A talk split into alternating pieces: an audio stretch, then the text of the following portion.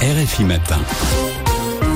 Et dans la chronique politique, on vous parle ce matin des élections européennes. Elles auront lieu au printemps prochain dans tous les pays de l'Union. En France, ça se précise à, droite de l'échiquier politique. Le Rassemblement national et Reconquête ont dévoilé les noms de leurs têtes de liste quasiment en même temps. À la rentrée, ce sera Jordan Bardella pour le RN et Marion Maréchal, la nièce de Marine Le Pen, pour le parti d'Éric Zemmour.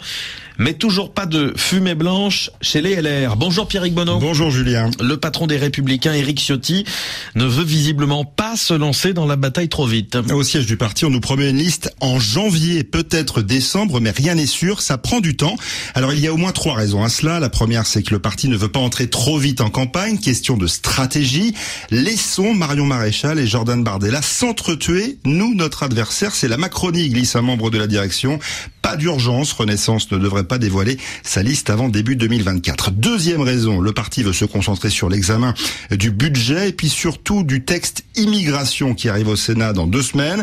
Troisième raison, peut-être la principale, hein, Eric Ciotti hésite encore sur le nom de sa tête de liste. Tout le monde est paumé, résume un habitué des bureaux politiques rue de Vaugirard. Il y a bien des noms qui, qui circulent quand même. Oui, et surtout un, François-Xavier Bellamy. Alors c'est pas très original puisque c'est la tête de liste sortante, celui qui avait mené les Républicains leur première grosse déroute électorale en 2019 avec seulement 8% des voix.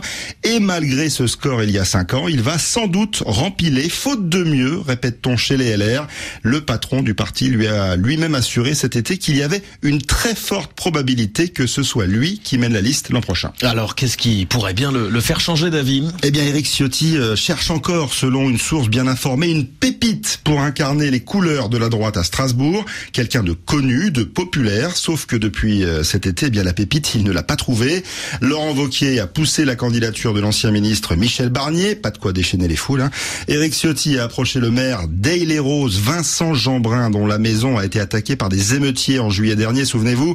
Mais les deux hommes n'ont pas Alors pour l'aider à se décider, Éric Ciotti est en train de commander une série de sondages pour tester euh, ces différentes options. Et l'enjeu est de taille car les LR n'ont plus le droit à l'erreur, Pierrick. Ah oui, s'ils font moins de 5% en juin prochain, pas d'élu à Strasbourg et ce serait une nouvelle catastrophe pour le parti. La fin du naufrage, selon un député qui consent que s'il y a encore une chance de l'éviter, hein, ce naufrage, ça vaut bien la peine de se donner quelques semaines de réflexion. La chronique politique en France. Pierrick Bonneau, merci beaucoup. Très bonne journée.